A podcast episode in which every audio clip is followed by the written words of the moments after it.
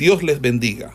Reciban un cordial saludo por parte del Ministerio El Goel y su centro de formación, quien tiene el gusto de invitarle a una exposición de la palabra de Dios en el marco del programa de formación de biblistas e intérpretes de las sagradas escrituras. Hoy con la asignatura de la verdad. El capítulo 9, cómo relata la conversión de Saulo el inicio del, ministerio de, del apóstol Pablo, ¿verdad? Como él es aceptado eh, dentro de los judíos, que Bernabé tiene que presentarlo en Jerusalén y relatar cómo él fue convertido. Entonces, eh, eh, el capítulo 9 eh, nos ubica en Jope, ¿verdad? Donde el apóstol Pedro eh, eh, Dios lo usa allí para darle vida, ¿verdad? A una muchacha que había muerto. ¿Verdad? Es importante aclarar que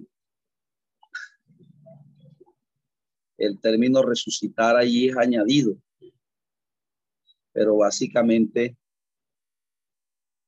el término correcto es volver a vivir, ¿verdad? Ya que el término resurrección hace referencia a, a cuando una persona eh, se levanta de la muerte para no volver a morir. En este caso se le aplique a Cristo, ¿verdad? Que es el primero que muere y resucita para nunca más muerto. Entonces, eh, ahora nos ubicamos en el capítulo 10, que nos va a relatar allí la conversión de Cornelio, ¿verdad? Entonces, ese capítulo 10 de los Hechos nos va a relatar de primera mano, ¿verdad? la, por así decirlo, la,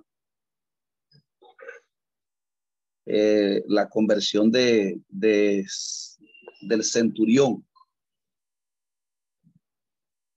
Entonces comienza diciendo que había en Cesarea un hombre llamado Cornelio, centurión de la llamada compañía la italiana entonces, Cesarea, ¿verdad? Era la ciudad donde los romanos basaban su gobierno sobre Palestina. Era en esta ciudad donde ellos, o sea, donde tenían las bases de sus tropas militares eh, para gobernar Palestina. Y se ubicaba en la parte norte. Entonces dice que que este hombre, ¿verdad?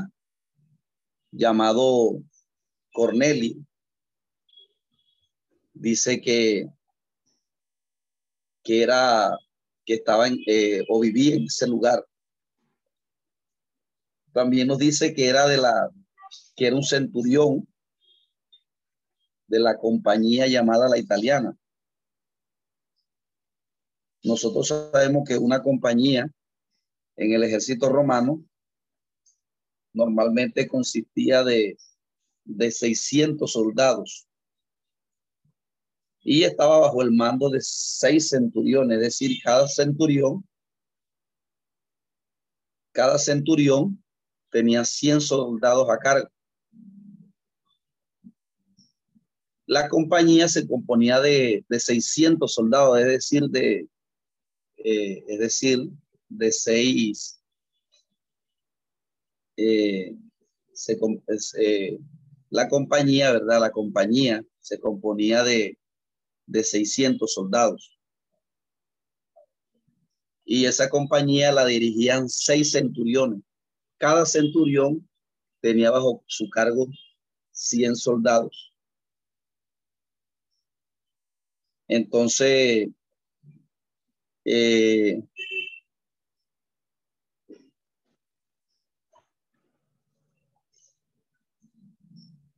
cada, cada compañía, cada compañía eh, llevaba un nombre en particular, o cada legión, perdón.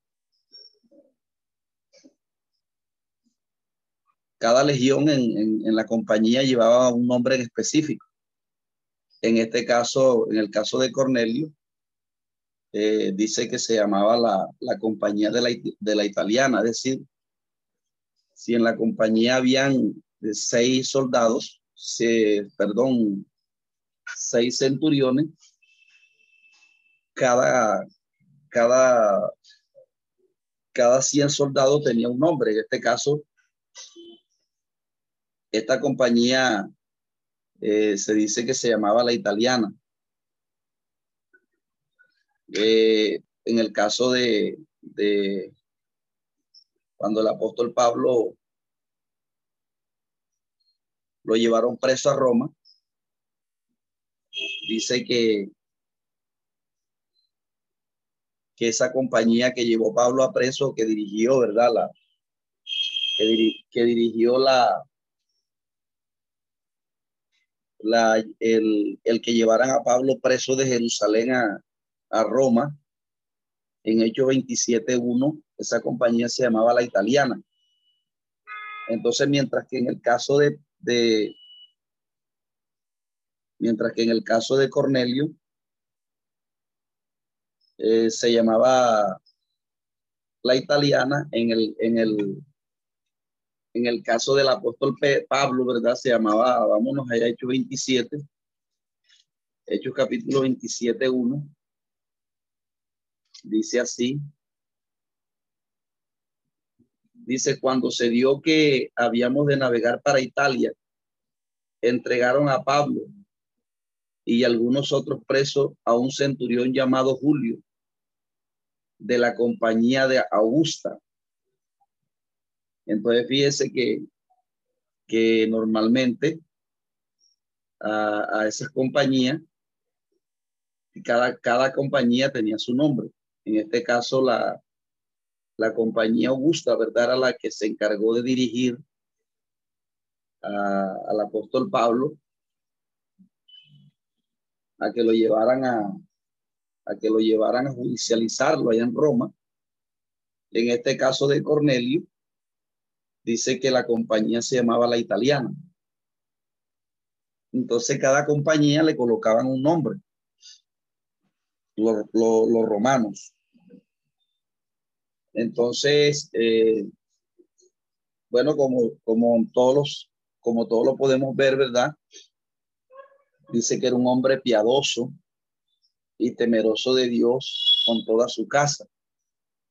El término piadoso es un término que se puede asociar a lo bueno, a lo que es recto, ¿verdad? Cuando Pablo le dijo a Timoteo que siguiera la piedad, porque gran ganancia es la piedad acompañada del, contentamiento. El término piedad hace referencia a cuando se ama la justicia, cuando se ama la verdad, a cuando se ama lo recto. Me regala un segundito ahí, mi amado hermano, que es que yo vivo aquí cerca donde pasan los buses. Entonces, eh, Dice que allí había un hombre, ¿verdad? Que era temeroso de Dios con toda su casa. Y dice que hacía muchas limonas al pueblo y oraba a Dios siempre. Entonces aquí nos relata, ¿verdad? Cómo este hombre tiene la visión y cómo él tiene la visión. Y Lucas, eh, con, esta, con este relato, eh, va a ser eh, introductorio, ¿verdad? A lo que va a relatar a partir de la otra sesión del libro de los hechos, como es eh, la conversión a los gentiles. Entonces, eh, con, este, con esta conversión de este hombre, ¿verdad? Que dice la Biblia que él tiene esa eh, experiencia, ¿verdad? Porque era un hombre que era, por así decirlo, un prosélito o alguien que practicaba eh, o que se había despojado del paganismo. No era un, era un militar bastante, bastante importante porque estos, estos militares, eh, eh, por lo menos en el sueldo, ganaban como cinco veces más lo que podía ganar un, lo que podía ganar un soldado normal. Pero dice que era un hombre que, que temía a Dios y oraba a Dios siempre, es decir, que el hombre como que había sido o que eh, este, el hombre como que practicaba la religión judía, había hecho una ruptura, ¿verdad?, con los dioses paganos que adoraban de pronto sus padres o, la comunidad donde él había nacido y se había volcado, ¿verdad?, a adorar al Dios de los judíos. Entonces, fíjese que dice que, que era piadoso, era temeroso de Dios, y no solamente él, sino con toda su casa. O sea que era un hombre que eh, había influenciado eh, no solamente había sido el persuadido, ¿verdad?, del Dios de los hebreos, sino que él también persuadió a los suyos. Y, ese, ese término con toda su casa allí eh, tiene implicaciones de que también lo eran sus, eh, quizás sus sirvientes, ¿verdad? Pero lo que, lo, que lo que resalta ahí es la manera como, como dice la Biblia, que oraba a Dios siempre, ¿verdad? Eh, es algo eh, bastante sorprendente porque dice que oraba a Dios siempre. Se puede así como que relacionar con Daniel, ¿verdad? Que era un hombre que oraba, dice la escritura, a pesar de no tener, digamos, una eh, un compromiso espiritual, ¿verdad? Como lo tenía Daniel, sino, pero era un hombre que dice la escritura que tenía esa dinámica de oración. Entonces, es, es, es, en, esta, en esta dinámica o en este ejercicio de la oración donde dice la escritura que, que el, el hombre tiene una visión o sea que si el hombre no ora, eh, quizás el hombre no tiene esta visión, ¿verdad? Pero dice la escritura que fue en la oración, por eso es muy importante, ¿verdad? Lo que el tema que se ha venido eh, tratando en estos últimos tiempos, ¿verdad? La necesidad de orar, pero no solamente porque no solamente es orar, sino que los calificativos que le está dando anteriormente es lo que hace que una oración llegue delante de Dios, ¿verdad? Porque fíjese que era un hombre que era piadoso, es decir, que buscaba la piedad o trataba de agradar al Señor. Era temeroso de Dios con toda su casa y dice que hacía muchas limonas al pueblo. O sea que era un hombre que se preocupaba por sus semejantes. No solamente se preocupaba por él, sino que se preocupaba por sus semejantes. Y todos sabemos, amados hermanos, que la Biblia en el Antiguo Testamento, en el Decálogo, ¿verdad? Dios consigna el hecho de que debemos amar a Dios sobre todas las cosas y a nuestros prójimos como a nosotros mismos. Entonces, este, es bastante sorprendente que, bueno, este hombre para hacer esto había tenido que ser instruido en la ley mosaica o conocer el decálogo. Entonces, fíjense que no solamente el hombre eh, se preocupaba por él y por los de su casa, sino que también era un hombre que estaba interesado en los demás. Entonces, esto hace que su oración llegue delante de Dios, porque de pronto a veces, eh, en contraste con lo que hacían los, los que aparentemente conocían la ley, que eran los judíos, ¿verdad?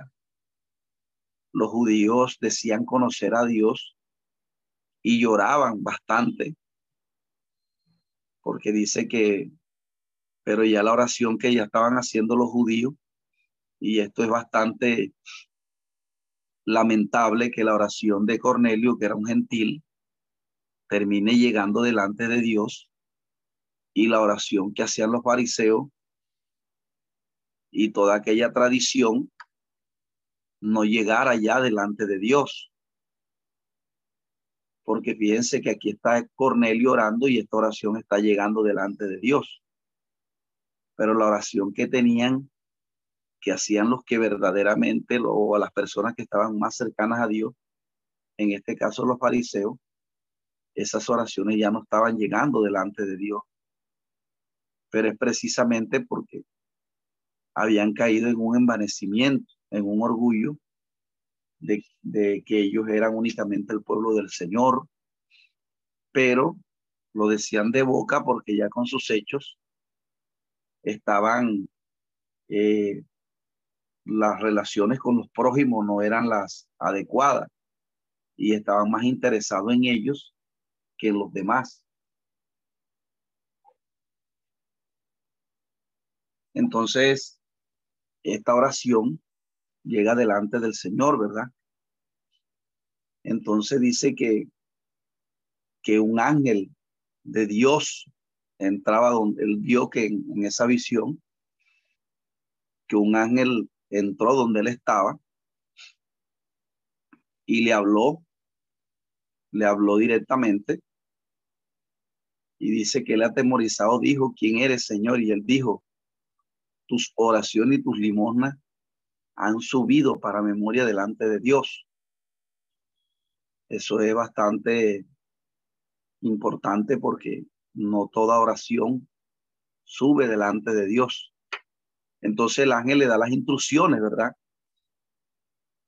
De que tiene que enviar a Jope. Fíjese que el evangelista Lucas eh, termina el capítulo 9 dejando al apóstol Pedro después que resucita a esta mujer Dorca y él queda allí en Jope. Entonces, eh, nos dice, nos dice que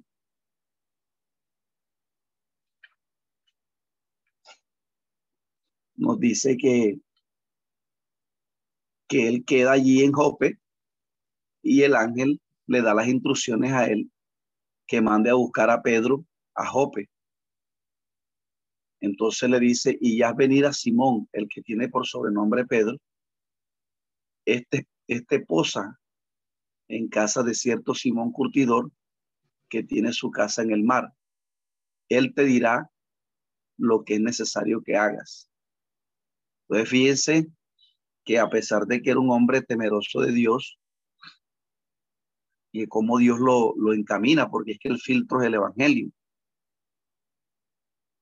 Es el filtro, ¿verdad?, para que toda persona llegue a, a Dios o al plan de reconciliación, tiene que ser a través del Evangelio. Y a pesar de que Cornelio era un hombre que hacía todas estas cosas, eh, el Señor lo encamina, ¿verdad? Para que él pueda conocer el Evangelio que el Evangelio que en este caso es Pedro, ¿verdad? El que lo, el, uno de los testigos oculares, eh, donde es Pedro, ¿verdad? El que tiene que anunciarle y predicarle la palabra del Señor. Y esto aquí deja claro de cómo eh, cuando se predica el Evangelio, eh, Dios va eh, también delante, ¿verdad? Fíjense que en este caso, aunque Pedro estaba en azotea, aunque Pedro estaba allí orando, aunque Pedro estaba allí en Jope, es Dios el que va delante de, uno trabajando, o sea, cuando, como el Señor va delante de nosotros, ¿verdad? Trabajando en las personas, únicamente nosotros vamos siendo como ese instrumento donde Dios nos va guiando para complementar el trabajo que él ya ha iniciado. En este caso, es Dios el que inicia la conversión de este hombre. Pedro únicamente es añadido a complementar lo que él ha iniciado. En este caso,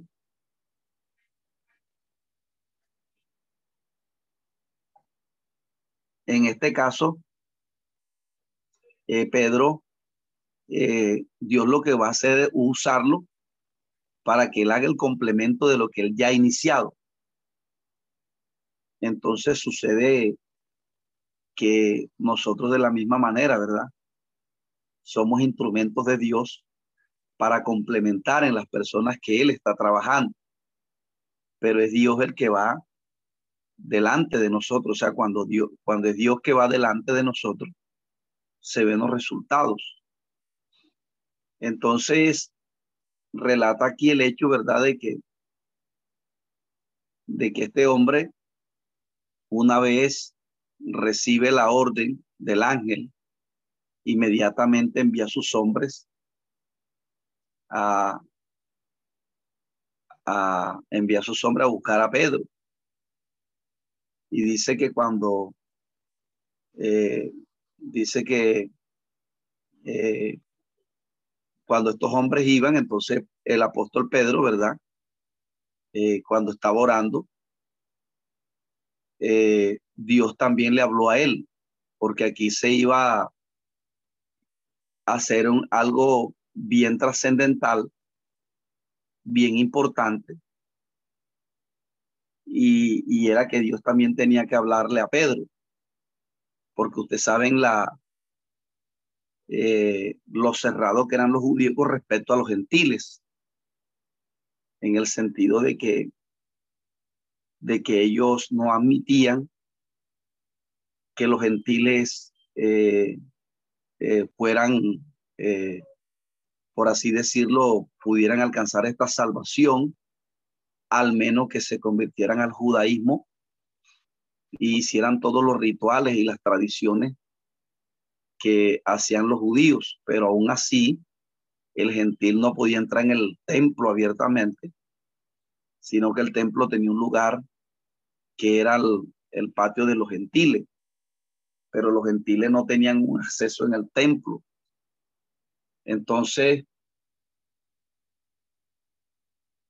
a pesar de que este hombre tenía una gran trascendencia, ¿verdad? Porque era un militar, un hombre bastante eh, importante. Más sin embargo, para los judíos era un pagano. Entonces Dios eh, le habla a Pedro en esta visión también. Y Pedro eh, como que lo prepara el Señor, ¿verdad?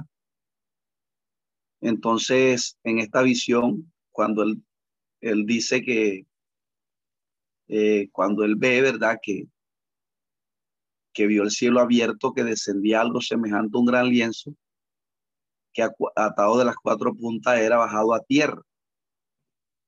Y dice que en la cual había todo, eh, eh, estaban todos los, los, había de todo los cuadrúpedos terrestres, reptiles y llaves del cielo. Y le vino una, una voz que le dijo, Pedro, levántate, mata y come. Entonces Pedro dijo, Señor, no, porque ninguna cosa común inmunda he comido jamás. Y volvió la voz por segunda vez. Entonces dice, lo que Dios limpió, no lo llames tú común. Esto hizo por tres veces y aquel lienzo volvió a ser recogido en el cielo. Entonces dice que mientras Pedro estaba perplejo dentro de sí sobre lo que significaba la visión que había visto, he aquí los hombres que habían sido enviados por Cornelio los cuales preguntando por la casa de Simón llegaron a la puerta y llamando preguntado si moraba allí Simón, el que tenía por sobrenombre Pedro. Y dice que mientras Pedro pensaba en la visión, le dijo el Espíritu Santo, he aquí tres hombres te buscan. Levántate pues y desciende y no dudes ir con ellos, porque yo les he enviado. Entonces fíjense que, que aquí el Espíritu Santo eh, son uno de los pasajes que muestra que el Espíritu Santo no es una corriente, ¿verdad? Ni es una, eh, una energía como, como lo quería hacer ver Aristóteles, que Dios era como, eh, como una corriente. Entonces, ¿qué es lo que enseñan los testigos de Jehová? Entonces, fíjense que aquí hay un pasaje con que usted puede enseñar a un testigo de Jehová de que el Espíritu Santo no es, un, no es una corriente, como ellos afirman, sino porque Aquí se le da característica o se le atribuyen cualidades de persona al Espíritu Santo. El hecho de que le haya hablado a Pedro, una corriente no habla. Entonces le da órdenes a Pedro. Le dice, levántate, pues desciende y no dudes ir con ellos porque yo les he enviado. Pues fíjense que al Espíritu Santo se le dan cualidades de persona que manda y que oye. Entonces, eh, es donde el apóstol Pedro, el, el Señor lo, el Señor lo prepara, pero fíjense que para que todo esto se diera entrada a los gentiles, tuvo que el Señor también no solamente eh, intervenir con, con el hombre inconverso, con el hombre que no conocía el Evangelio, sino aún con el que ya conocía el Evangelio. Tuvo el Señor que advertirle, ¿verdad? Del plan que tenía para con los gentiles y que a partir de este momento, eh, eh, ya de antemano, se le, eh, se le iba, se iba a comenzar el Evangelio a expandir hacia los gentiles, ya no solamente hacia las comunidades judías, que se pensaba que, eh, yo imagino que el apóstol Pedro cuando Dios le da la orden que predicara el Evangelio en Judea, en Samaria, hasta lo último de la tierra, quizás que ellos pensarían que sería nada más los judíos de la diáspora o los judíos que estaban regados por otras tierras, los cuales el Evangelio eh, les alcanzaría. Pero aquí con, con lo que va a acontecer aquí, ya muestra, ¿verdad?, que no solamente debía ser para los gentiles, perdón, para los judíos, netamente hablando, sino para toda, para todas las, para todas las personas, todas las etnias del mundo. Entonces dice que Pedro fue con ellos al otro día y fueron hasta Cesarea, eh, una ciudad importante, ¿verdad? Como dijimos ahorita, que era donde era donde esta Cesarea era la ciudad donde los romanos basaban su gobierno sobre Palestina y era la base de sus tropas militares. Entonces Pedro va hasta esta región acompañado con los mensajeros y cuando él llega, dice que Cornelio, el verso 25 dice, cuando Pedro entró, salió Cornelio a recibirlo y postrándose a sus pies, adoró. Fíjese, pero Pedro no le recibe la adoración. Entonces dice, más Pedro le levantó diciendo, levántate, pues yo también soy hombre. Y hablando con él, entró y halló a muchos que se habían reunido. Es importante ver que Cornelio aquí todavía no tenía un carácter eh, formado, ¿verdad? Porque eh, a pesar de que hacía Dios mucha limosna y todo, pero le era como, como, eh, era como ambiguo, ¿verdad? Todavía en la cuestión de la tradición de sus ídolos, de, adorar a cualquier cosa. Pero en este caso está siendo instruido, ¿verdad? Por el hombre de Dios. Y ese que apenas hay un contacto de Pedro con él y Pedro ve una actitud que no es correcta, el hombre de Dios lo que hace es que lo instruye. Y eso es lo, lo que Dios nos ha llamado, ¿verdad? No importa eh, los errores que puedan tener los demás, en la medida que las personas, Dios trabaje con ellos, nosotros estamos para instruirle y para colocarlo más exactamente en el camino, como lo hizo Priscila y Aquila con Apolos.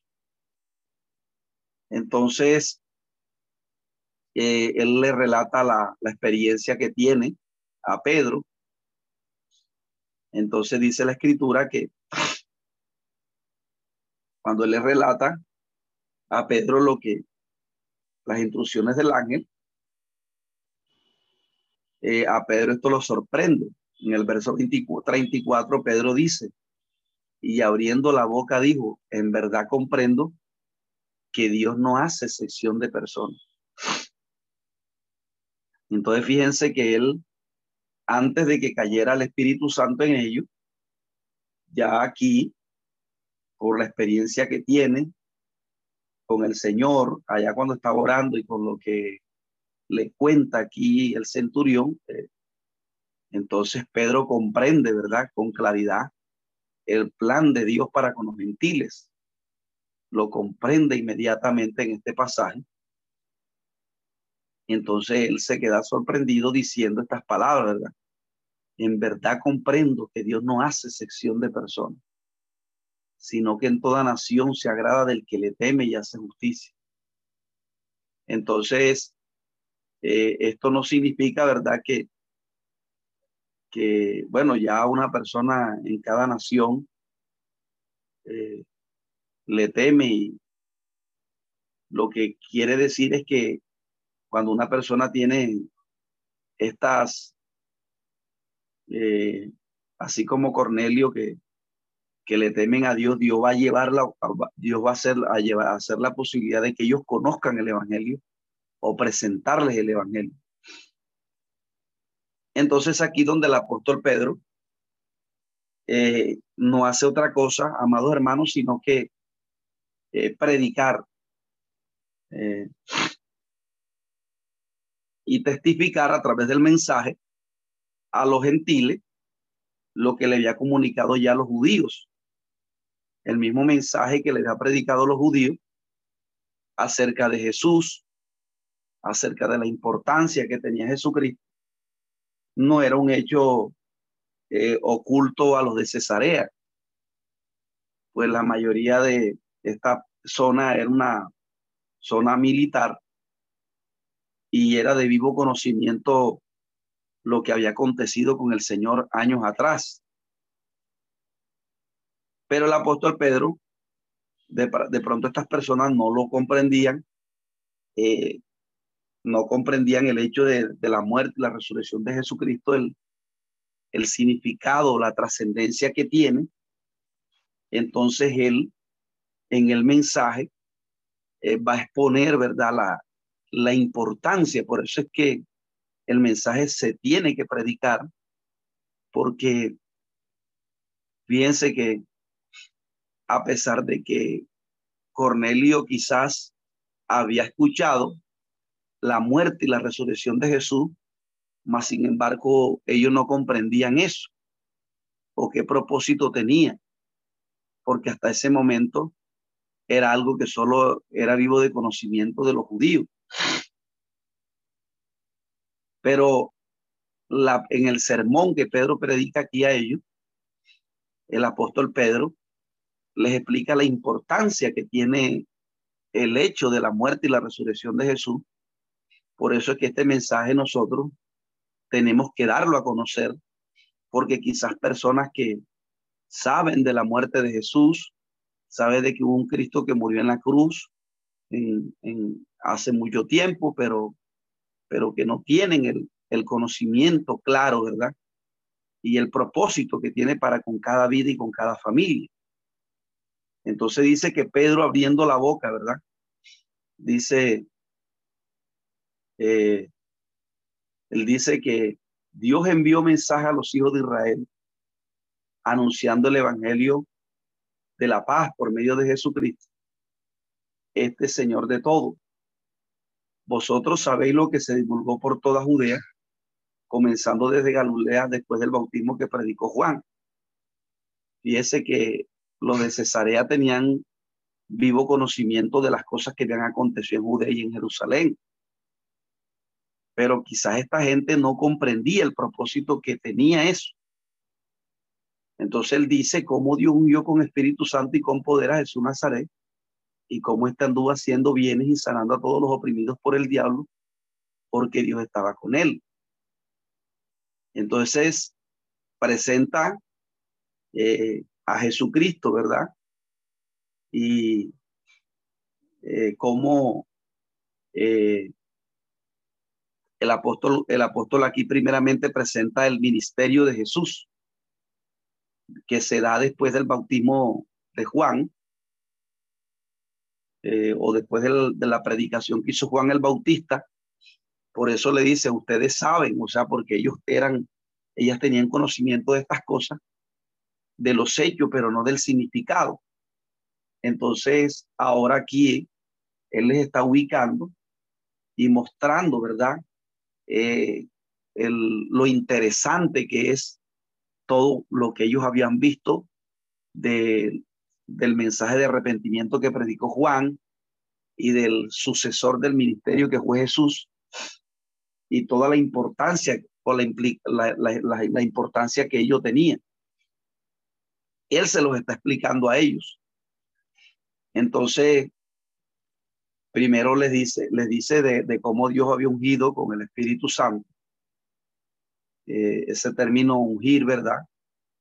Que hacía referencia a, las personas que eran ungidas con aceite, pero aquí está diciendo que fue ungido con el Espíritu Santo directamente.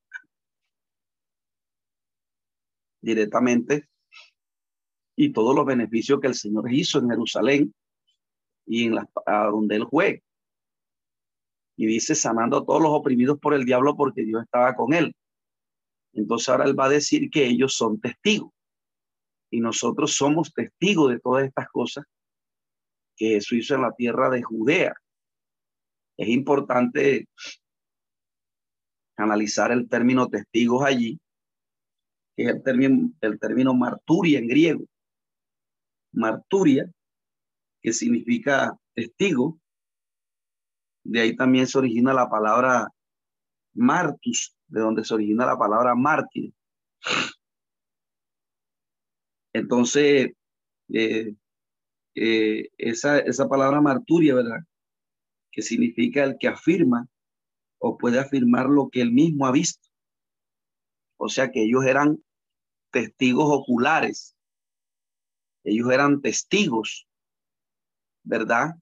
No solamente del, eh, era del ministerio en vida de Jesús, sino que también ellos habían sido testigos de la muerte y también de la resurrección.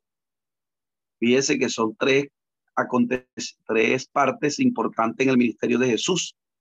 Ministerio, muerte y resurrección. Ellos eran testigos de esas tres cosas. O sea, no solamente del ministerio, ¿verdad? Sino que la muerte representa la prueba. Y, no hay algo más espantoso en la escritura, ¿verdad? Que, el hecho de la cruz. Entonces, eh, solo aquellos que soportan la prueba serán testigos, ¿verdad? eh, eh, fiaciente o genuino de Dios. Entonces, ellos, los apóstoles, habían sido, este, en este caso Pedro, habían sido eh, eh, habían sido de alguna manera u otra este, aprobados por Dios para ser testigos. Entonces, porque una cosa es algo, amado hermano, que nosotros nos hayan contado y otra que nosotros la hayamos contemplado. Entonces, el, el término marturia, que es testigo en griego, habla de que de, de los testigos oculares. Eh, recuerde que, que para ese tiempo existían los mensajeros, pero ellos únicamente cumplían con llevar un mensaje que otro les asignaba. Pero aquí eh, se está consignando que el mensajero ha tenido que ser este eh, eh, participante o testigo del mensaje que está llevando. Entonces, esto es importante porque aquí nos muestra de cómo el cristiano tiene que ser testigo, ¿verdad? Del mensaje que se predica. Testigo ocular. Por eso es que nosotros los cristianos vivimos la prueba y en la prueba eh, en la prueba, así como, los, así como Pedro, ¿verdad? Así como Pedro, que él, él, él vio las señales que Jesús hizo en el ministerio, ¿verdad? De cómo lo vio sanar enfermos, de cómo hizo que las aguas que estaban, eh, las olas altas cuando iba a Pagadara, se disiparan. Y todo lo que él vio en el ministerio, sino también en la prueba. En la prueba que fue la cruz y en la resurrección. Entonces, es lo que él está diciendo aquí. Entonces, el, el, el, y nosotros somos testigos. Dios a nosotros también, el mensaje que nos ha colocado en nuestras manos, eh, vivimos todas las circunstancias y las, y las pruebas que, nosotros como cristianos tenemos que vivir es porque Dios quiere que nosotros seamos testigos. Bueno, no oculares, pero, pero sí de antemano, que, que nosotros podamos eh, tener evidencia de que Él eh, es real y solamente es en la prueba, ¿verdad? En donde uno realmente se da cuenta de que Dios es real eh, no porque nosotros la fe no, no sea, eh, no porque necesitemos, ¿verdad?, de que Dios nos muestre algo para poder creer, sino que la fe lleva como consigo la prueba. Entonces, la prueba es con el propósito de que, de que seamos testigos fehacientes del mensaje que, que Dios nos ha asignado. En este caso, el apóstol Pedro dice, y nosotros somos testigos. Porque que hay gente que quiere ser testigo de Jesús, pero no ha sido todavía eh, procesado por el Señor, no ha sido, eh, o, creen que, que el, ser testigo del Evangelio es como una cuestión de, eh, de buscar gloria de los hombres, buscar fama, pero es plausible que estas personas cuando entran en prueba, porque el, el, mensajero genuino eh, tiene, que vivir, tiene que vivir las pruebas y pasarlas, sobrepasar en la prueba para poder ser un testigo de Dios ocular, perdón, un testigo de Dios yaciente. Entonces, eh, dice que ellos habían sido testigos de todas las cosas que Jesús hizo. Fíjese que él mire cómo menciona, dice, en la tierra de Judea, en Jerusalén. Entonces, el eso hace referencia al ministerio antes de su muerte. Entonces dice, a quien mataron colgándole en un madero. O sea, él también, él también fue testigo de lo que hizo en Judea y en Jerusalén y en Samaria. Aquí no incluyó Samaria, pero Pero Jesús también predicó en Samaria. Pedro también fue testigo cuando le predicó a la mujer samaritana. Dice, a quien mataron colgándole en un madero. O sea que él también fue testigo en la cruz, en la prueba. Dice, a este Dios levantó al tercer día e hizo que se manifestase, no a todo el pueblo, sino a los testigos que Dios había ordenado antemano, a nosotros que comimos y vivimos con él después que resucitó de los muertos. Fíjense que para poder ser testigo de Dios se necesita haber pasado por estos tres eventos. Entonces, aquí él, después de ser testigo de estas tres instancias, ministerio, muerte y resurrección, Pedro tenía un carácter, un carácter ahora para ser testigo, que es lo que quiere decir el término marturia en griego. O sea, una persona cuando tiene estas plenas convicciones, la persona no, no le importa si es martirizado por causa del Señor. Una persona cuando llega a esta madurez,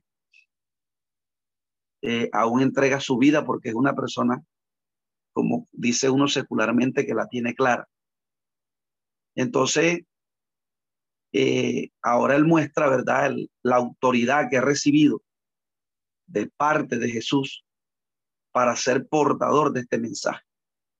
Hoy la gente la bautizan y ya enseguida mañana le entregan el ministerio, sin antes haber eh, sido eh, procesados por el Señor. Y en lo peor de los casos, ni instruidos.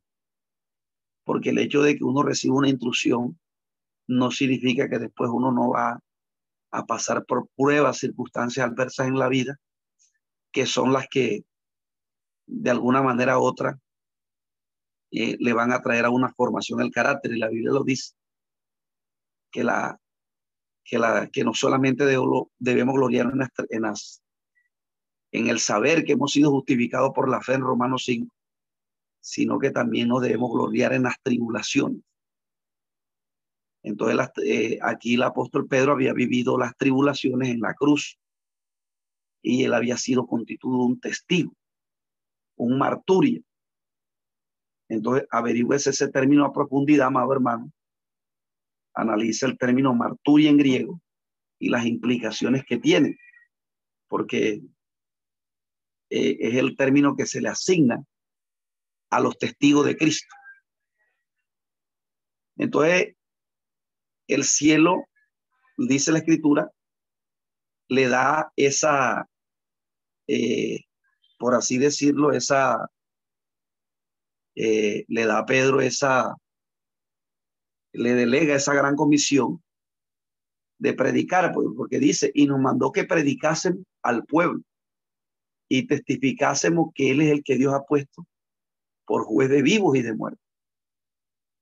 De este dan testimonio todos los profetas, que de todos los que, en Él creyese recibirán perdón de pecado por su nombre.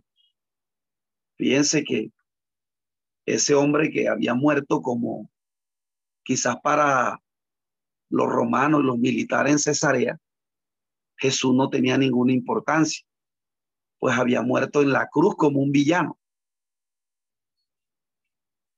Y yo creo que Pedro ni tenía, Cornelio para ese momento no tenía de pronto o no miraba a Jesús con esa importancia. Entonces fíjense que el propósito del mensaje de Pedro es darle valor a Jesús. Porque es que Jesús había muerto como algo que no era importante para la sociedad. Había muerto como como un villano, como alguien sin trascendencia. Para ese tiempo la cultura romana, el imperio romano, era eh, ser ciudadano romano, era tener la jactancia y la gloria más grande, o ser eh, parte de, de, la clase sacerdotal judía, era lo más importante, o ser un pensador griego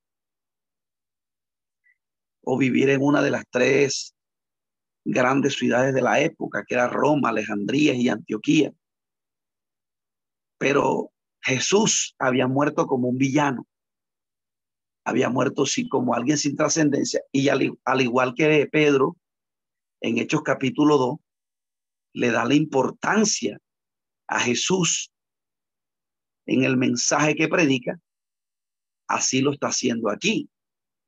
Y es que así de la misma manera vivimos en una sociedad que el evangelio es estigmatizado, que pareciera que ser evangélico fuera lo peor de esta sociedad.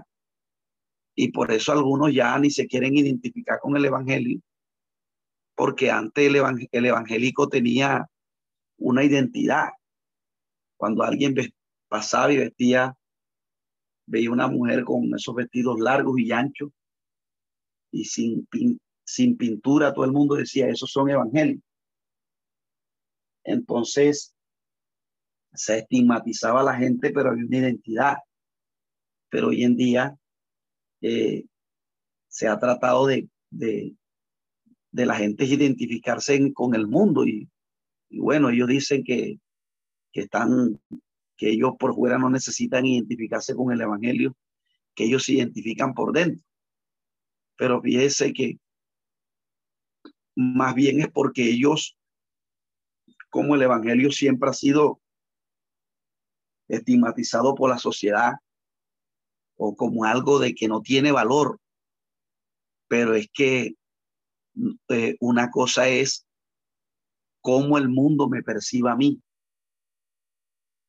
Una cosa es lo que el mundo quiera pensar del Evangelio y otra cosa es lo que el Evangelio realmente tiene. El Evangelio tiene mucho valor y eso hay que dárselo a conocer a las personas. Entonces lo que el apóstol Pedro está diciendo aquí, ¿verdad? Es dándole valor a Jesús para este tiempo quizás la gente que estaba en Cesarea o los que estaban escuchando este discurso no veían a Jesús de la misma manera como ahora lo, están, este, eh, eh, o la percepción cambia a través de la exposición del mensaje que el apóstol Pedro está haciendo. Entonces, de este dan testimonio todos los profetas, que todo el que en él creyese recibirá perdón de pecado. Entonces imagínense, ese villano que había muerto ahí como un, delincuente, entonces eh, él es un juez y de vivos y de muertos, porque ni siquiera es un juez de vivo, porque los tribunales, eh, hay jueces en los tribunales para dictar sentencia o para absolver a personas que se les imputa un delito pero, pero a los vivos. Pero en cambio Jesús es juez de vivo y de muerto. Entonces fíjense todo el valor que tiene ese Jesús que había muerto en esa cruz. Entonces él dice, y de esto dan testimonio todos los profetas, haciendo referencia a todo lo que relató el Nevín, ¿verdad? Que es los profetas. Que todo lo que en él creyese recibirán perdón de pecado por su nombre. Entonces yo les he explicado, amados hermanos, la importancia de que usted conozca con claridad lo que es el verbo creer. Porque hoy en día vivimos en una sociedad que hasta el homosexual dice que cree en Dios. El sicario dice que cree en Dios. Entonces, Aquí Pedro está diciendo que todos los que en él creyesen. Entonces, alguien allá afuera dirá, no, yo creo en Dios. Hasta el borracho dice que cree en Dios. Entonces, cuando una persona no se le explica el concepto creer, la persona puede creer que cree en Dios porque sabe que hay un Dios, pero las implicaciones del verbo creer son otras. Y esto es importante que usted lo conozca porque el católico dice que cree en Dios, pero toma ron. Se mete con la mujer del vecino. Entonces, yo no sé si les he explicado, aquí en este curso lo he explicado en Instituto Bíblico, que el, concepto creer, amados hermanos, hoy en día está perdido hasta de vista de los líderes. Entonces, que el concepto creer nosotros debemos tenerlo claro, porque esta palabra creer o fe, que son sinónimos, aparecen en Romanos como un sustantivo fe, y que Juan lo maneja como verbo, creer. Entonces, eh, cuando, cuando la Biblia, cuando Pablo lo enfoca eh, en fe, ¿verdad? Utilizando el sustantivo fe, no está en contradicción con, con Juan ni con Santiago, porque Jesús Adrián Romero, no sé si fue cierto, pero vi un comunicado, o no sé si fue que lo vi en video, fue alguien que lo subió en, en, un texto, creo que fue un video que vi, en donde él decía que la Biblia para lo, lo, como que lo confundían, porque, porque Juan, perdón, Pablo y, y Santiago se contradecían, porque ustedes saben que Santiago enfoca la fe desde el punto de vista con obra, es decir, yo a través de mis obras muestro una fe genuina, mientras que, mientras que Pablo en Romano, como se está dirigiendo a los judíos, le está haciendo la exposición del tema de la justificación por fe, de, eh, pero Pablo en ningún momento está alejando, ¿verdad?, la acción cuando enfoca el término fe en, en romano, aunque también él utiliza el verbo creer, pero muy poco, él lo está enfocando al hecho de que la gente tiene que seguir a Jesucristo como él lo ha seguido. Entonces, Pablo, fíjense ustedes que, eh, perdón, Santiago, eh, va a mostrar la fe eh, que yo debo que la fe va acompañada con obra. Es decir, que yo con mis hechos muestro que tengo fe. Lo mismo el apóstol Juan. El apóstol Juan en la primera, en la primera carta, porque hoy en día la gente dice, yo creo en Dios, mas sin embargo, no gusto de mi hermano. O tengo eh, este, eh, rivalidades o pleitos con, con los hermanos. Entonces lo que quiere decir el verbo creer es de que el creer va acompañado con acción, porque la, la fe genuina lleva un fruto. Y se los he explicado que cuando el apóstol Juan comenzó a predicar, él decía arrepentidos y convertidos, porque el arrepentimiento es un verbo que indica una acción que el sujeto ha hecho. Una persona que se arrepiente está mostrando fe por el comportamiento que tiene, que no quiera practicar más el pecado. Y la conversión apunta al hecho de que no solamente hace una ruptura con el pecado, sino que ahora quiere lo de Dios y quiere parecerse a Dios y quiere ir en esa dinámica de buscar de Dios, de, de que Dios cada día lo, lo, lo dirija. Entonces, fíjense que ahí hay un fruto, allá hay el, el, el, verbo arrepentimiento, eh, eh, perdón, conversión, eh, hablan de una acción que, que el sujeto ha hecho. Entonces, es, es, el concepto que le, y eso no solamente apunta para el nuevo creyente, también apunta para el creyente en sí porque la apostasía, amado hermano, una de las cosas que trae es que la gente hoy no se gusta un creyente con otro.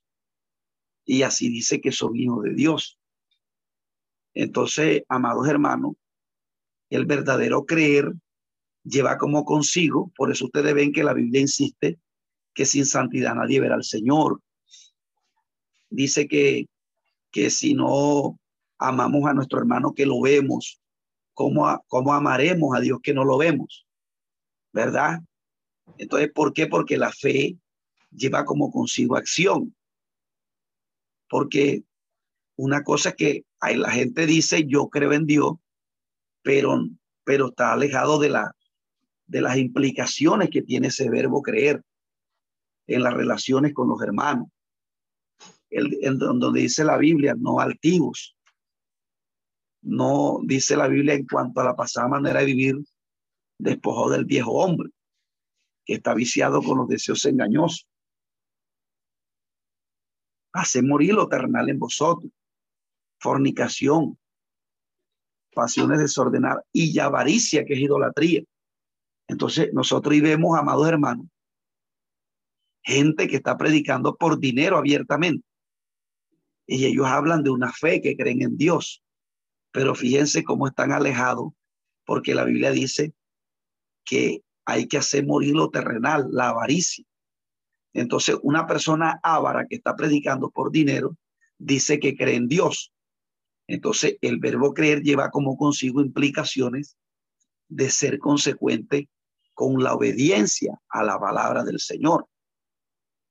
Eso, amados hermanos, para diferenciar el creer, porque muchas veces las personas no tienen el concepto claro de creer. Entonces, Pablo dice aquí, de este dan testimonio que todos los que creyesen. Entonces, este verbo creyesen aquí tiene esas implicaciones, tanto para el de afuera, tanto como para el de adentro. Entonces, cuando dice el creer para el, inconverso, el primer fruto que da el inconverso es arrepentimiento y conversión. Pero para el que está adentro, comunión con los hermanos. La Biblia dice, soportaos unos a otros en amor. Entonces, la fe verdadera tiene un fruto que es amor. Dice, el, la fe genuina tiene una paciencia. Entonces, eh, amados hermanos, recuerde que la fe eh, eh, habla de fruto y también de, de, de dones. Entonces, amados hermanos, estos lo quería hacer énfasis en este verbo porque mire que a nosotros nos puede pasar lo que le pasó a los fariseos, porque los fariseos eran el pueblo de Dios, pero ellos cuando Jesús vino no lo recibieron. Ellos fueron los primeros que lo rechazaron. Y hoy en día nosotros no estamos lejos de eso, porque hoy Jesús habla de una visión de cuerpo. Yo me quedo sorprendido de cómo la gente se le ha dicho hasta el cansancio de que una visión de concilio tiene relevancia cuando ese concilio está sujeto a otros, al resto del cuerpo, pero que una visión de concilio en particular, donde hay un solo cacique y que los demás están bajo servidumbre de él y que todo el, el, el, sistema es como una pirámide, no que cada eh, eh, pastor desarrolle su ministerio, sino que aquí hay una cabeza principal en donde se le sujeta a todo el mundo, pero no se le sujeta a nadie. Entonces, uno no entiende cómo personas insisten en eso todavía. Y eso es muestra de orgullo. Entonces, amados hermanos, fíjense la fe. Nosotros nos habla de humildad. Pero cuando una persona decide llevar la visión conciliar de esta manera, está, eh, eh, eh, está dejando ver el orgullo y el ego que hay en él. Entonces, mire, amados hermanos, cómo el concepto creer hoy en día, hoy en día, se está alejando de la acción. Entonces, esto es peligroso porque aquí hay un pasaje donde un gentil está recibiendo a Jesús y donde un Caifás y Anás, que eran líderes de todo el pueblo, había rechazado a Jesús. Entonces, esto es peligroso porque eh, nosotros eh, estamos en un, en algo eh, que no estamos excepto, ¿verdad?, de ser engañados por el enemigo. Entonces aquí para concluir esta parte del capítulo 10, dice que nos mandó que creyésemos que Él es el que Dios ha puesto por juez y que el, todo lo que en Él creyese recibirán perdón de pecado. Entonces fíjese nada más y nada menos que ese Jesús también, además de ser juez, además de vivos y de muertos, y que de ese dieron testimonio los profetas, que todo que en él creyese recibiría perdón de pecado. Perdón dice que también recibirían perdón de pecados en su nombre. Entonces fíjense que cuando Pedro eh, predica y Pedro deja un mensaje claro, porque así deben ser los mensajes que se predican, tienen que ser claros. Por eso el predicador debe ser formado y entrenado para que a la hora de la exposición del mensaje, eh, porque la Biblia da recursos. La Biblia da recursos de cómo, eh, o perdón, en hermenéutica ustedes van a ver que la Biblia no solamente enseña el contenido del mensaje, sino que la Biblia también enseña cómo exponerlo. En hermenéutica, cuando estén viendo el género narrativo, se van a dar cuenta en la trama, cuando comiencen a ver los patrones quiásticos, que uno aprende en la trama. Yo no sé si ustedes la dieron ya, la trama. Ustedes se van a dar cuenta que la Biblia no solamente eh, te enseña el mensaje, sino cómo debes exponerlo y con la claridad que se debe exponer. Entonces, fíjese que Pedro aquí está predicando un mensaje evangelístico. Aquí a ellos, ¿verdad? Les está hablando de lo básico de la doctrina, presentando a Jesús, así como lo hizo delante de, de los de los judíos en Hechos capítulo 2, está dándole el valor que tiene Jesús, porque para cuando Jesús murió, Jesús, la gente no lo veía con ese valor, pero a través de la predicación, la gente ahora le está dando un valor al Señor. Y dice que cuando Pedro eh, presentó a Jesús, dice la escritura, que mientras, mientras aún hablaba Pedro estas palabras, el Espíritu Santo cayó sobre todos los que oían el discurso. Fíjese que eh, el apóstol Pedro ni siquiera había puesto mano, sino nada más en el mero mensaje. Dice la escritura que llegó el respaldo del Señor en la mera exposición del mensaje. Y, y dice que, y los fieles de la circuncisión,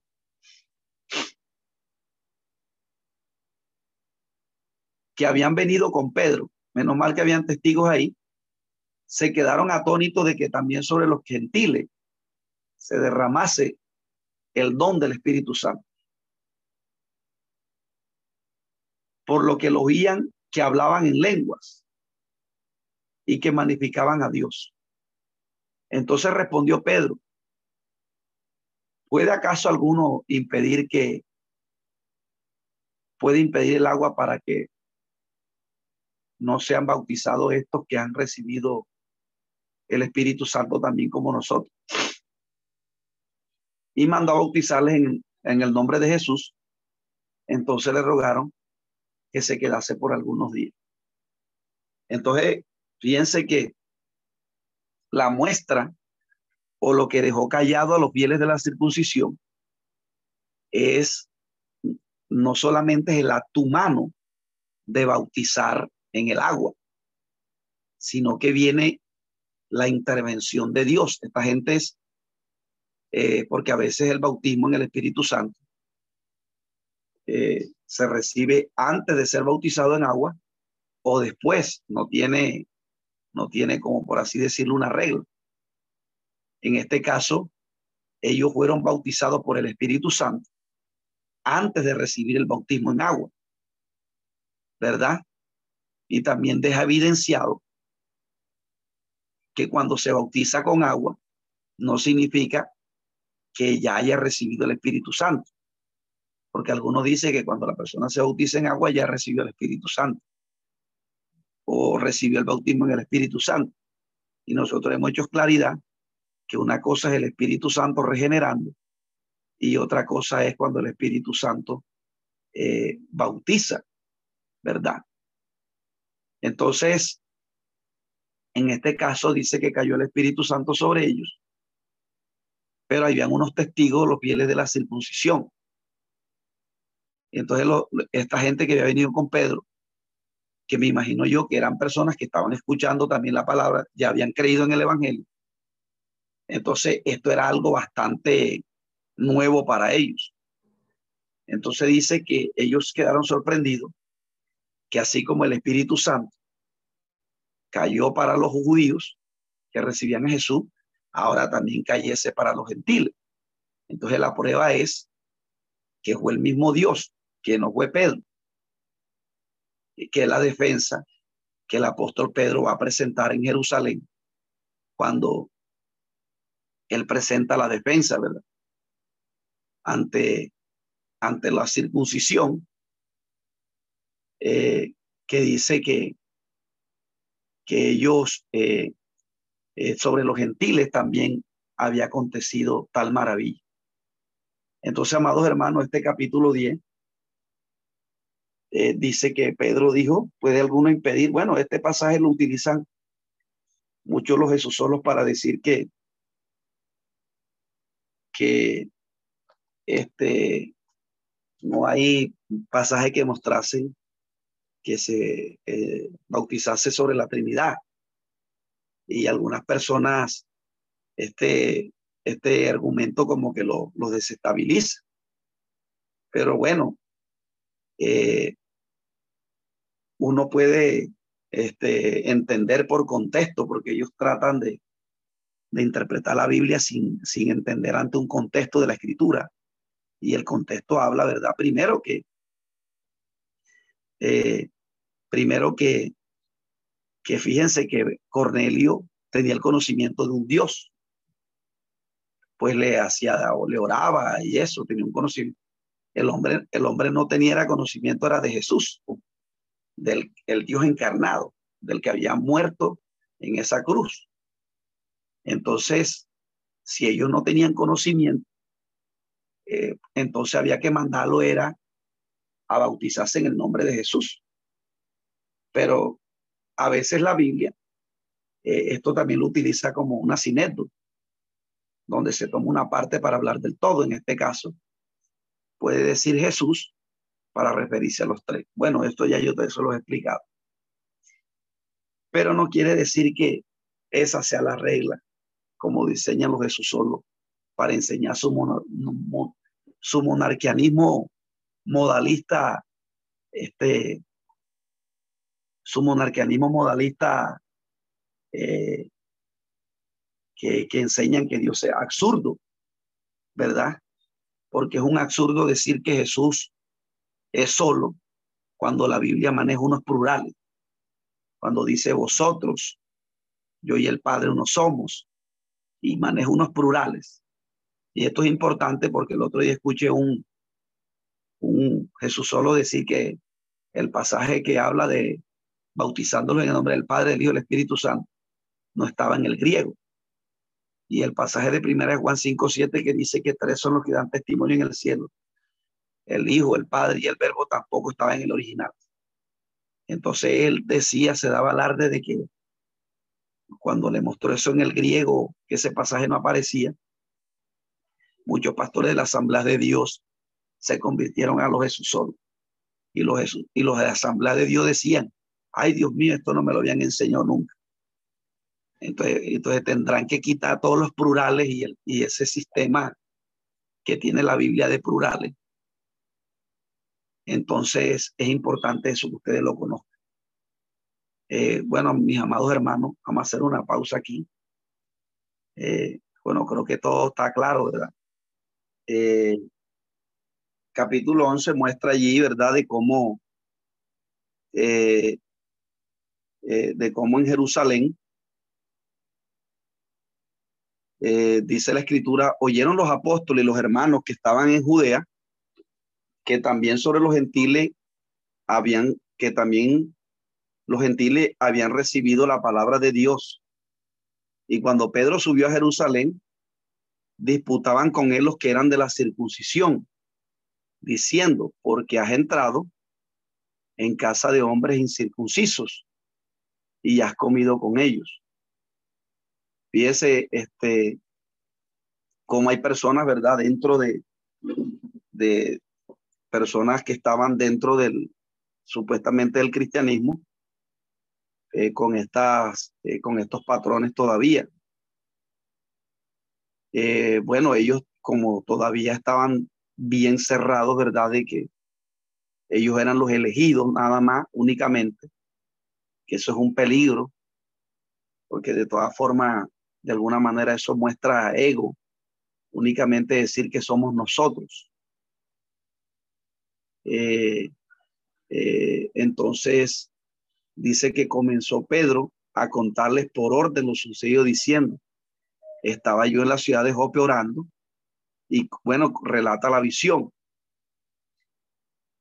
Entonces él, comienza, entonces dice que cuando él predica, eh, eh, dice el verso 15, y cuando comencé a hablar, cayó el Espíritu Santo sobre ellos, también como sobre nosotros al principio. Entonces fíjense que ya el Espíritu Santo, eh, él muestra aquí nuevamente que ya el Espíritu Santo eh, fue dado de la profecía de Joel, se cumple en Hechos capítulo 2, que ya el Espíritu Santo fue dado y aquellos que se interesen por conocer de Dios y buscarle, también ellos tienen la promesa de recibir el Espíritu Santo. Entonces, el argumento que Pablo va a usar para hablar a los de la circuncisión y en Jerusalén es decirle, oye, pero ¿y yo qué puedo hacer si yo nada más les estaba predicando cuando sobre ellos cayó el Espíritu Santo? Entonces, que el Espíritu Santo haya caído sobre ellos es una evidencia de que de que este a ellos también metió Dios en el plan de salvación. Entonces dice que, entonces me acordé de lo dicho por el Señor cuando dijo, Juan ciertamente bautizó con agua, mas vosotros seréis bautizados con el Espíritu Santo. Entonces piense que hay dos clases de bautismo, el del agua y el del Espíritu Santo. Entonces dice, si Dios pues le concedió también e, ese mismo don que a nosotros, que hemos creído en el Señor Jesucristo, ¿quién era yo para que impidiera o para que pudiese estorbar a Dios? Entonces oí de estas, oí de estas cosas, callaron y glorificaban a Dios diciendo, de manera que también a los gentiles ha dado Dios arrepentimiento para vida. Entonces, bueno, fíjense que aquí, bueno, no hay una pregunta, sino dos signos de admiración que indican la, la, el gran asombro que ellos tenían ¿verdad? Sobre, sobre el plan que Dios tenía para con ellos. Bueno, yo me imagino que en ese tiempo todavía Cornelio no se vestía de una manera adecuada. O bueno, en ese tiempo no había problema con la ropa ni de parte de los griegos ni de los romanos. Pero yo me imagino que después los discípulos, porque ellos estaban aquí en algo de evangelismo, ellos fueron evangelizados aquí por el Señor.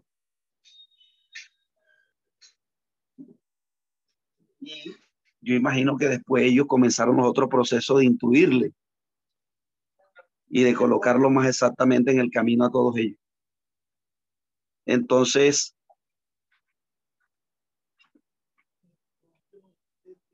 entonces,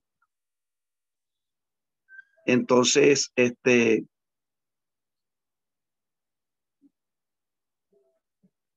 Entonces, eh, ahora el capítulo dio, el capítulo dio, bueno, es la manera como el apóstol Pedro eh, se defiende, ¿verdad? Ante las autoridades en Jerusalén. Y eh, esto, esto es comprendido porque no era una, no era una, era algo nuevo. Esto de que los gentiles también se les concediese la salvación, eh, esto era bastante eh, sorprendente para este momento, este relato que va a ser, y era algo muy, muy complejo para el momento.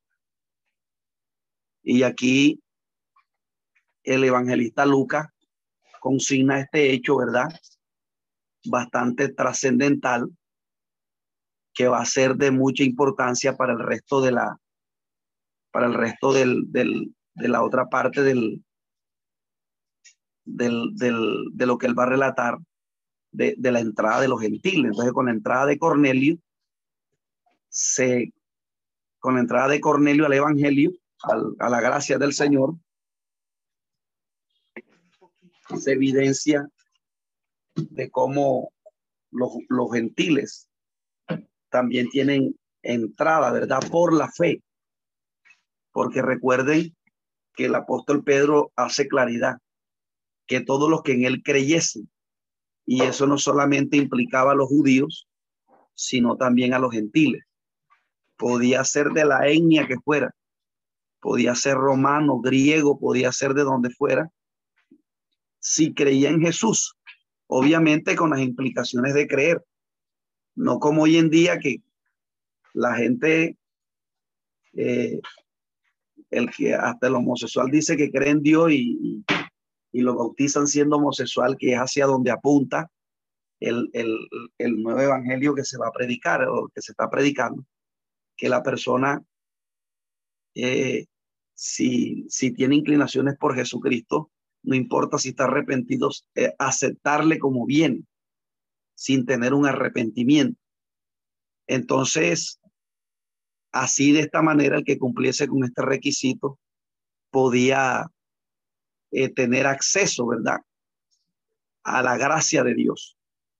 Entonces, ahora los gentiles se tenían que enfrentar con la problemática que, que algunos tenían de de que, lo que el problema que se presentó en Galacia, ¿verdad? Que, que algunos querían que los gentiles que se convertían, primeramente se convirtieran al judaísmo. Entonces, luego sí, eh, que luego sí que se les aceptara como cristianos, que es la enseñanza que el apóstol Pablo va a dar, allá, ¿verdad? pero de alguna manera u otra, esto es un hecho bastante importante, la entrada de los gentiles, porque a partir de esta instancia, ¿verdad?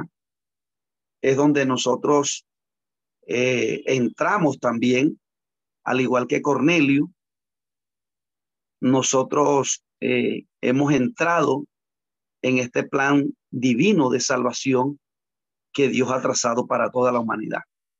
Imagínense si Dios le hubiera cerrado la puerta a los gentiles, hoy nosotros estuviésemos fuera de este plan de salvación. Pero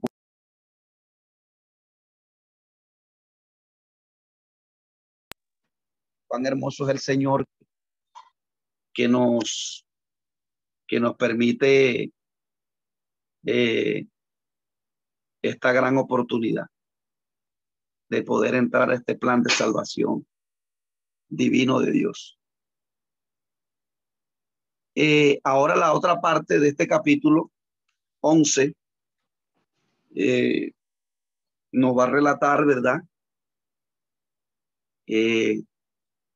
Lo que estaban haciendo o lo que estaba haciendo la iglesia que ya estaba fuera de Jerusalén, que estaba fuera de territorio judío. El apóstol Pablo, Pedro llega y rinde cuenta de lo que, por eso el pastor habla mucho del rendir cuenta, ¿verdad? Porque el apóstol Pedro, a pesar de que fue usado por el Espíritu Santo en la casa de Cornelio, él dice que rindió cuentas acá en Jerusalén de lo que el Espíritu Santo había hecho en la casa de Cornelio. Entonces dice, ahora bien, los que habían sido esparcidos a causa de la persecución que hubo por motivo de Esteban, pasaron hasta Fenicia, Chipre y Antioquía, no hablando a nadie la palabra, sino solo a los judíos. Pero había entre ellos unos varones de Chipre y de Sirene, los cuales cuando entraron en Antioquía hablaron también a los griegos, anunciando el Evangelio del Señor Jesús. Y la mano del Señor estaba con ellos, y gran número creyó y se convirtió al Señor. Llegó la noticia de estas cosas a oído de la iglesia que estaba en Jerusalén y enviaron a Bernabé que fuese hasta Antioquía.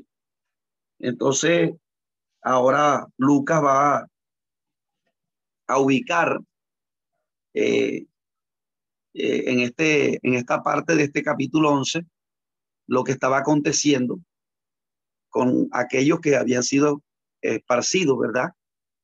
Los que estaban predicando en otras partes, de cómo al igual de lo que Dios había hecho con los gentiles acá, también lo estaba haciendo en estos territorios gentiles, ¿verdad? También el Espíritu Santo estaba comenzando a, que otros gentiles se convertían. Otros gentiles, así como Pedro fue sorprendido de ver que el Espíritu Santo había convencido a unos gentiles como Cornelio, acá también, al predicarle a los griegos, ¿verdad? Que aquí el término griego ya no es eh, helenista, eh, perdón, no son como en Hechos 7, que los griegos allí se dice que a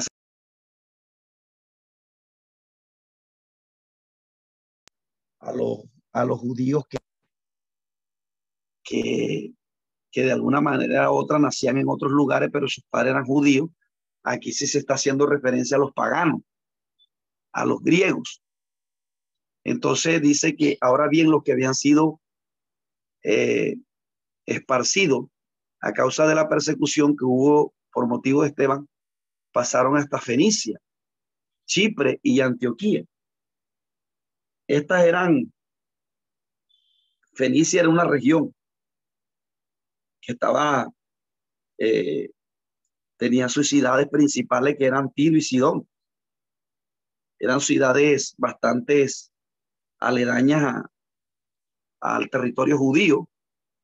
Entonces los discípulos comenzaron a predicar por allí porque ellos estaban huyendo, obviamente por la persecución que se había desatado por causa de Esteban. Entonces, Antioquía, ¿verdad? Eh, dice que llegaron en Antioquía. Entonces dice que ahora bien, los que habían sido esparcidos a causa de la persecución que hubo por motivo de Esteban pasaron a Fenicia, Chipre y Antioquía. No hablando a nadie la palabra, sino a los judíos. Pero había entre ellos unos varones de Chipre y de Sirene, los cuales cuando entraron en Antioquía hablaron también a los griegos anunciando eh, el Evangelio del Señor. Entonces, eh, dice que esta Antioquía era, eh, dice que esta ciudad capital de Roma, perdón, esta ciudad, Antioquía, era eh, una de las, de las terceras, era la tercera ciudad más grande de ese tiempo. Dice que tenía una población aproximadamente que pudo haber superado el medio millón de personas y que era la tercera ciudad más grande del mundo de aquel tiempo, después de Roma y de Alejandría. Entonces dice que esta, esta era la capital Eh, esta era la capital de la, de la capital romana de Siria, entonces esta es Antioquía de Siria. Recuerde que hay Antioquía de Pisidia y Antioquía de Siria. Entonces, en esta ciudad es donde, eh, en esta ciudad es donde, donde entraron estos hombres predicando y le anunciaron el evangelio a los griegos. O sea, estos hombres llegaron a este lugar predicando el Evangelio y dice que eh, allí se convirtieron personas. Dice que también hablaron a los griegos anunciando el Evangelio del Señor Jesús y la mano del Señor estaba con ellos y gran número de ellos creyó y se convirtió al Señor. Entonces fíjese que aquí no hubo milagro, no hubo señales, pero mientras que el apóstol Pedro acá en, en, en Cesarea se convirtieron unos gentiles, en Antioquía de Siria se convirtieron otros gentiles al Señor. Entonces, esta información también, ¿verdad? Llegó a Jerusalén, porque en Jerusalén era donde estaban los ancianos. Y eh, cuando lo de Jerusalén, los ancianos de Jerusalén, se dan cuenta de lo que estaba aconteciendo, dice la escritura que mandaron allá a Bernabé eh, para que fuese hasta Antioquía. Entonces dice que Bernabé, este cuando llegó y vio la gracia de Dios, se regocijó y exhortó a todos a que con propósito y de corazón permaneciesen fieles al Señor, porque era un varón bueno y lleno del Espíritu Santo y una gran multitud fue agregada al Señor. Después Bernabé, después fue Bernabé a Tarso para buscar a, a Saulo y hallándole le trajo a Antioquía y se congregaron allí todo un año con la iglesia y enseñaron a mucha gente. Y ya los discípulos se les llamó cristianos por primera vez en Antioquía. Entonces dice, en aquellos días unos profetas descendieron de Jerusalén a Antioquía y levantándose uno de ellos, llamado Ágabo, daba a entender por el Espíritu que vendría una gran hambre en toda aquella tierra habitada, la cual sucedió en tiempo de Claudio. Entonces los discípulos, cada uno conforme a lo que tenía, determinaron enviar socorro a los hermanos que habitaban en Judeas la cual en efecto hicieron enviando a los ancianos por mano de Bernabé y de Saúl.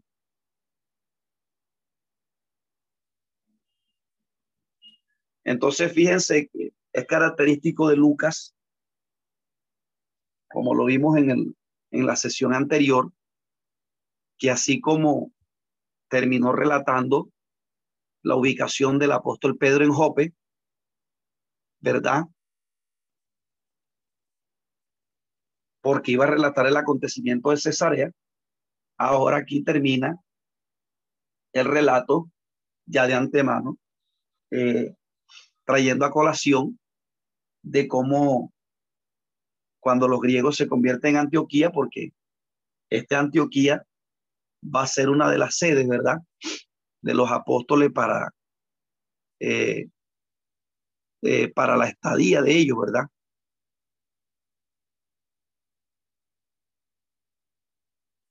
Que es donde eh, se va a establecer eh, otros ancianos de la iglesia en esta Antioquía. Recuerde que uno, una parte de los ancianos se quedaron en Jerusalén y otros se fueron para esta Antioquía, que era esta sede principal, una de las terceras ciudades más importante del el mundo de ese tiempo. Ahí en Antioquía se van a establecer eh, unos ancianos también, que era cuando el apóstol Pablo eh, eh, en cada viaje misionero que hacía, venía a rendir cuenta a los ancianos que estaban allí. Entonces fíjense cómo él trae a colación a Bernabé y a Saulo, porque va a tomar estos personajes para centrarlos a partir del capítulo 13 en adelante. Entonces, dice que los ancianos que estaban en Jerusalén, cuando vieron que los griegos se estaban convirtiendo, ya de antemano ellos, con lo que Pedro les había dicho, de la conversión de los, de los gentiles, cuando ya le vinieron a traer la noticia de que también Antioquía de Siria se estaba predicando y que gentiles se estaban convirtiendo al Señor, o sea, fueron personas que se atrevieron a predicar a los gentiles. Entonces ya para ellos no fue una sorpresa, pues dice la escritura que ya con el relato de Pedro, ellos también habían quedado plenamente convencidos de que los gentiles también tenían entrada al Evangelio, al Señor, entonces ya no les sorprende cuando vinieron a traer la noticia que también en Antioquía de Siria algunos griegos se habían convertido. Entonces ellos lo que hacen es mandarle a un anciano para allá o a un hombre de envergadura como Bernabé, ¿verdad? Para que fuese a complementar el trabajo estaban haciendo en Antioquía de Siria. Y dice que se congregaron allí todo un año con la iglesia y enseñaron a mucha gente. Fíjese cómo ahí el término de la enseñanza hace referencia y ahí queda vislumbrado que no solamente es evangelizar, sino enseñar. Entonces, esto lo tomaron ellos como sede, Antioquía de Siria, para que todo aquel que se iba convirtiendo fuera enseñado en la doctrina. Entonces, a veces tú no lo lees muy rápido y no se da cuenta, ¿verdad? O algunos que desestiman la enseñanza o que, que creen que, que nada más es evangelizar y, y listo, y la persona se puso la corbata y enseguida para el ministerio sin antes pasar por una enseñanza. Aquí queda mostrado que Bernabé dice que fueron a Antioquía porque se constituyó como una sede allí para que todos los que se iban congregando, eh, convirtiendo, fuesen allí enseñados. Eh, eh, fueran, fueran enseñados, ¿verdad? Sobre todo los gentiles que tenían que despojarse de muchas cosas, muchas costumbres que ellos traían entonces, aquí el término enseñanza, que significa instrucción, eh, fueron, eh, estos hombres fueron llevados allá para complementar el trabajo de evangelización que estaban haciendo eh, estos hermanos que se atrevieron a predicar a los griegos. Luego de este hecho, pasamos al capítulo 12 en el capítulo 12, Lucas va a relatar eh, eh, y se va a ubicar nuevamente, ¿verdad? En Jerusalén. Y dice, en aquel tiempo, el rey Herodes echó mano a algunos de la iglesia para maltratarlo. Y mató a espada a Jacobo, hermano de Juan. Y viendo que esto había agradado a los judíos, procedió a prender también a Pedro. Eran entonces los días de los panes sin levadura, y habiendo tomado preso, le puso en la cárcel, entregándole a cuatro grupos de cuatro soldados de cada uno para que le cuestionase, para que cuestionase. Y se proponía sacarle al pueblo después de la paz. Así que Pedro estaba custodiado en la cárcel, pero la iglesia hacía sin cesar oración por él. Y cuando Herodes le iba a sacar aquella misma noche, estaba Pedro durmiendo entre los soldados, sujeto con, dos cadenas.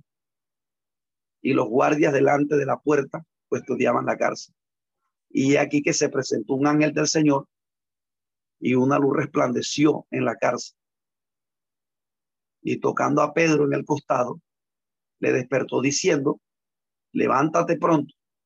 Y las cadenas se le cayeron de las manos. Le dijo el ángel, ciñete y yátate las sandalias. Y lo hizo así y le dijo, envuélvete en tu manto y sigue.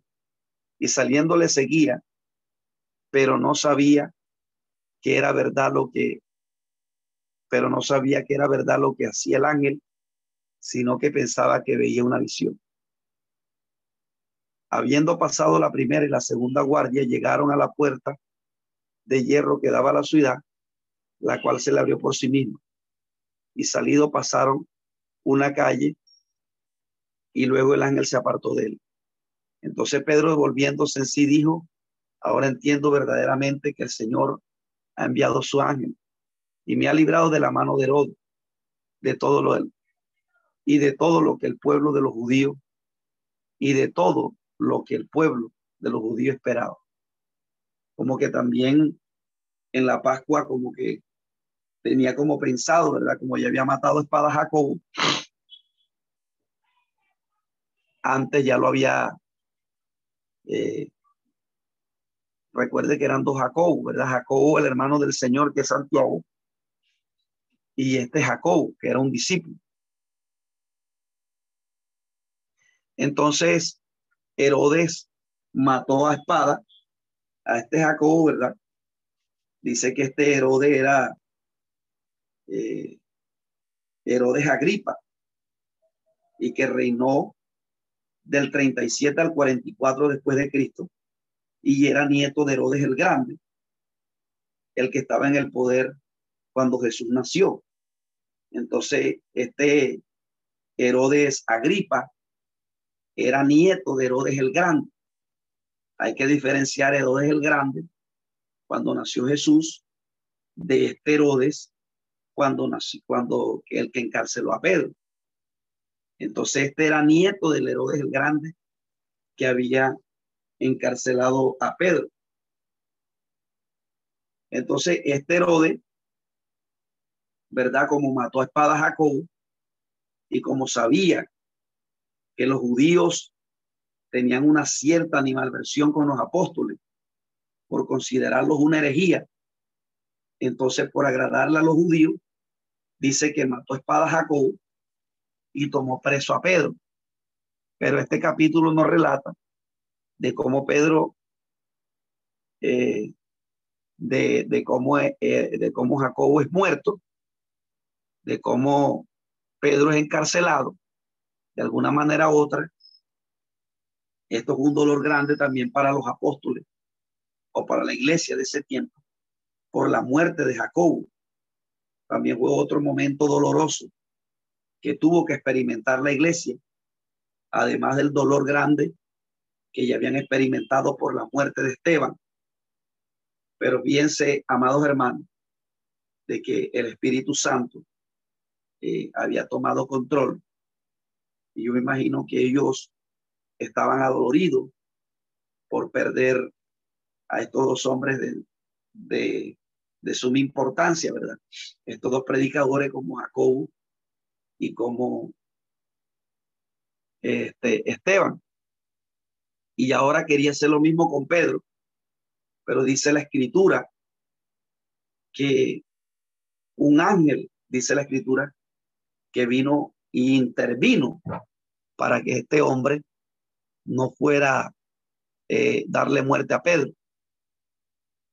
Entonces dice que Pedro volvió a, a donde estaban los hermanos, el resto de los hermanos que hacían oración por él, y comenzó a contarles a ellos de cómo Herodes lo había metido preso y el plan que tenía sacarlos a ellos en el tiempo, ¿verdad? como dice allí, eh, que se disponía a sacarle al pueblo después de la Pascua. O sea que el plan que tenía era como Jesús, como hizo con Jesús, también matarle. Pero dice la escritura que Dios conociendo el plan, le liberó, ¿verdad? Y entonces dice la escritura que luego que los hermanos de la iglesia, él llegó y se presentó eh, eh, dice que Herodes mandó a buscarle en el día de la Pascua, en el día que correspondía, y dice que llegaron, fueron al lugar y no encontraron a nadie. El verso 20 dice, mas Herodes habiéndole buscado sin hallarle después de interrogar a los guardas, ordenó llevarlos a la muerte Después descendió de Judea a Cesarea y se quedó allí. Entonces, fíjense que eh, este hombre eh, mató a los guardas por porque habían dejado escapar a Pedro, pero no habían sido los soldados, sino el mismo Dios que lo había sacado. Entonces dice la escritura que Herodes, habiendo buscado, sin hallarle después de interrogar a los guardas, ordenó llevarle a la muerte. Después descendió de Judea a Cesarea y se quedó allí. Y dice que Herodes estaba enojado contra los de Tiro y de Sidón. Ahora pasa a relatar la muerte de Herodes. Pero ellos vinieron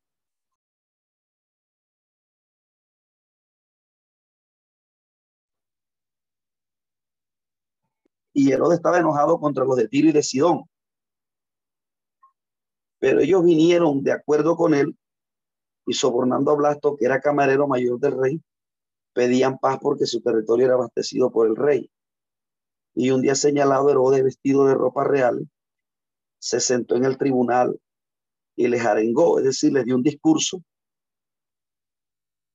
Eh, Herodes les dio un discurso a ellos y el pueblo clamaba gritando voz de Dios y no de hombre.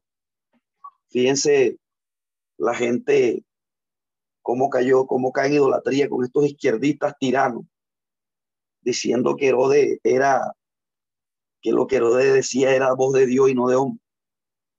Como la gente, ¿verdad? Eh, con, cuando, cuando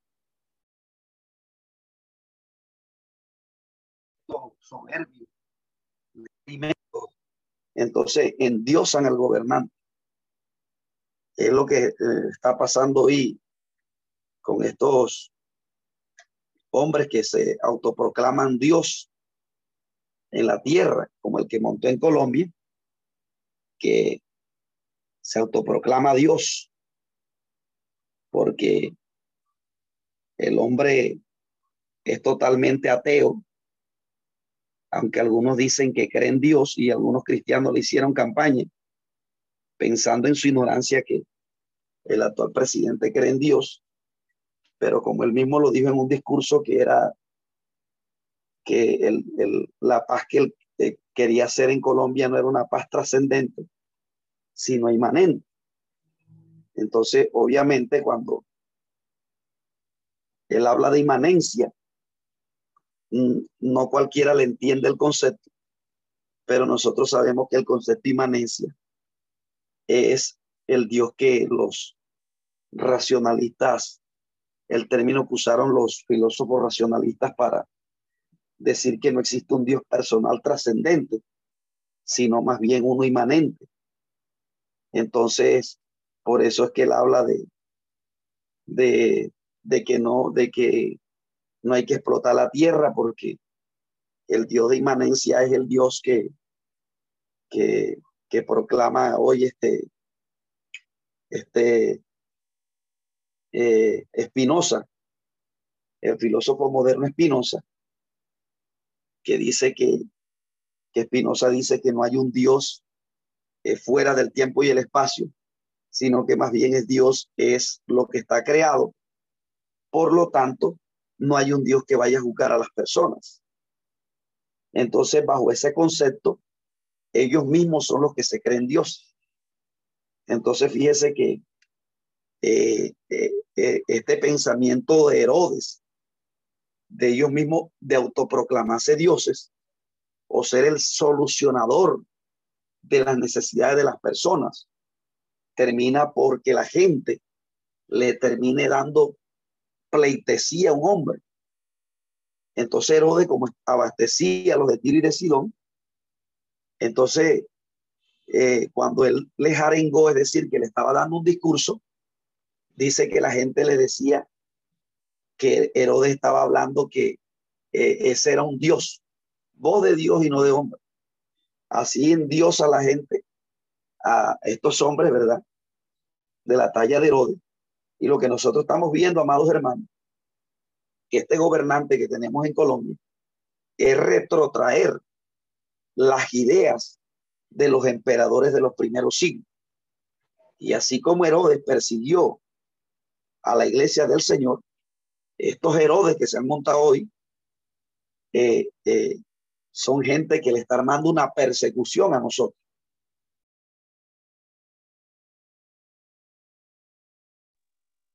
Ellos son, ellos tienen una idea totalmente ajena a la idea que nosotros tenemos de Dios. Por eso es que ustedes ven que ellos, eh, le están dando licencia a lo la droga, si te gusta el homosexo, el lesbianismo, hazlo. Entonces se está trabajando para los derechos humanos.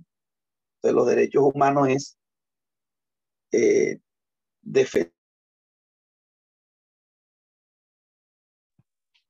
Entonces, eh, fíjense cómo este hombre Herodes se autoproclama Dios.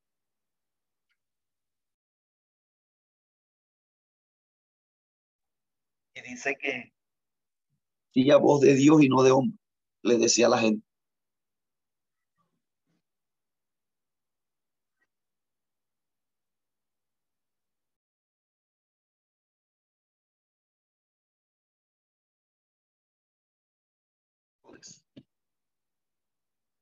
Y dice que cuando este hombre,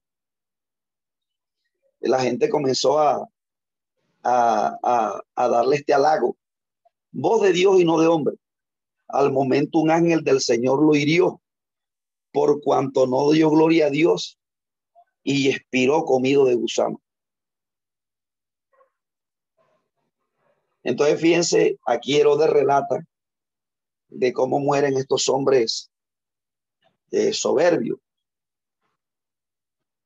Entonces, él con esa ropa espléndida, con ese vestido de, ropa reales, que algunos dicen que cuando los rayos del sol le pegaban el vestido que tenía, veían en él una luz resplandeciente.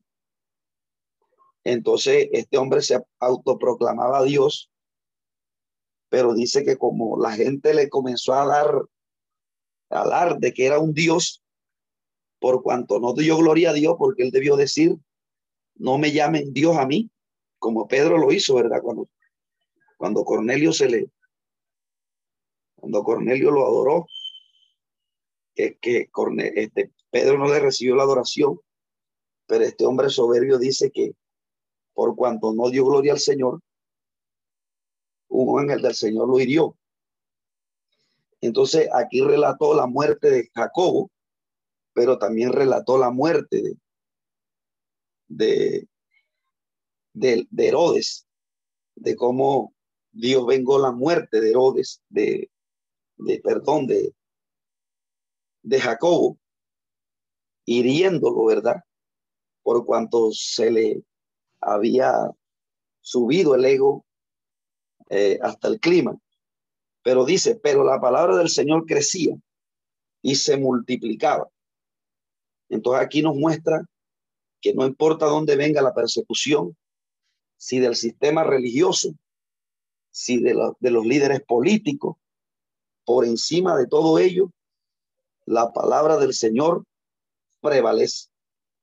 Así que nosotros no debemos tener temor si se monta el gobierno que sea, por encima de nosotros va el Señor como poderoso gigante.